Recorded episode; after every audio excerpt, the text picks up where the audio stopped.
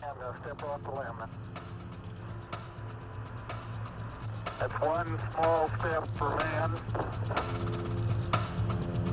one giant leap for mankind.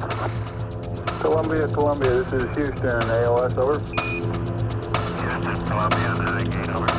Roger, the EVA is progressing beautifully.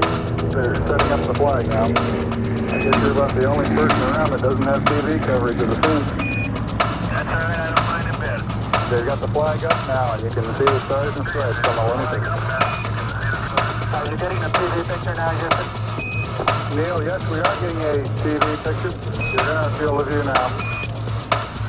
I'd like to evaluate the uh, various phases that a person can traveling on the left surface. You do have to be, right, you do have to be uh, rather careful uh, to keep track of where your center of mass is.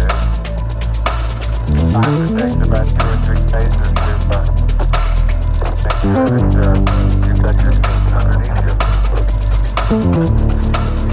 you.